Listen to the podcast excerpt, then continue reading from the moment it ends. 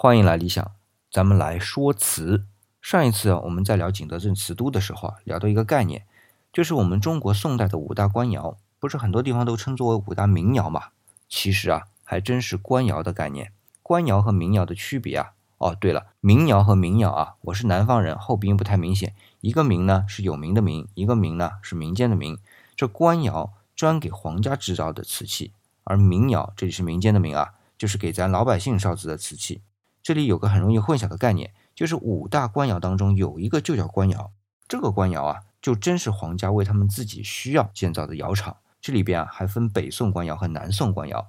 这北宋官窑据记载啊，在汴京，也就是在开封了；而南宋官窑就不光是记载了，也考古确定啊，在杭州。你看，都和皇宫挨着的。那么其他的，比如说钧窑和定窑，都是既给皇家烧制，又做民间的瓷器。所以啊，这里就要特别分清官窑和民窑。因为官窑的形制、做工都和民窑不一样。你看，同样一个窑口，给皇家做的和给民间做的就是不一样。你要说歧视吧，还真不能这么说。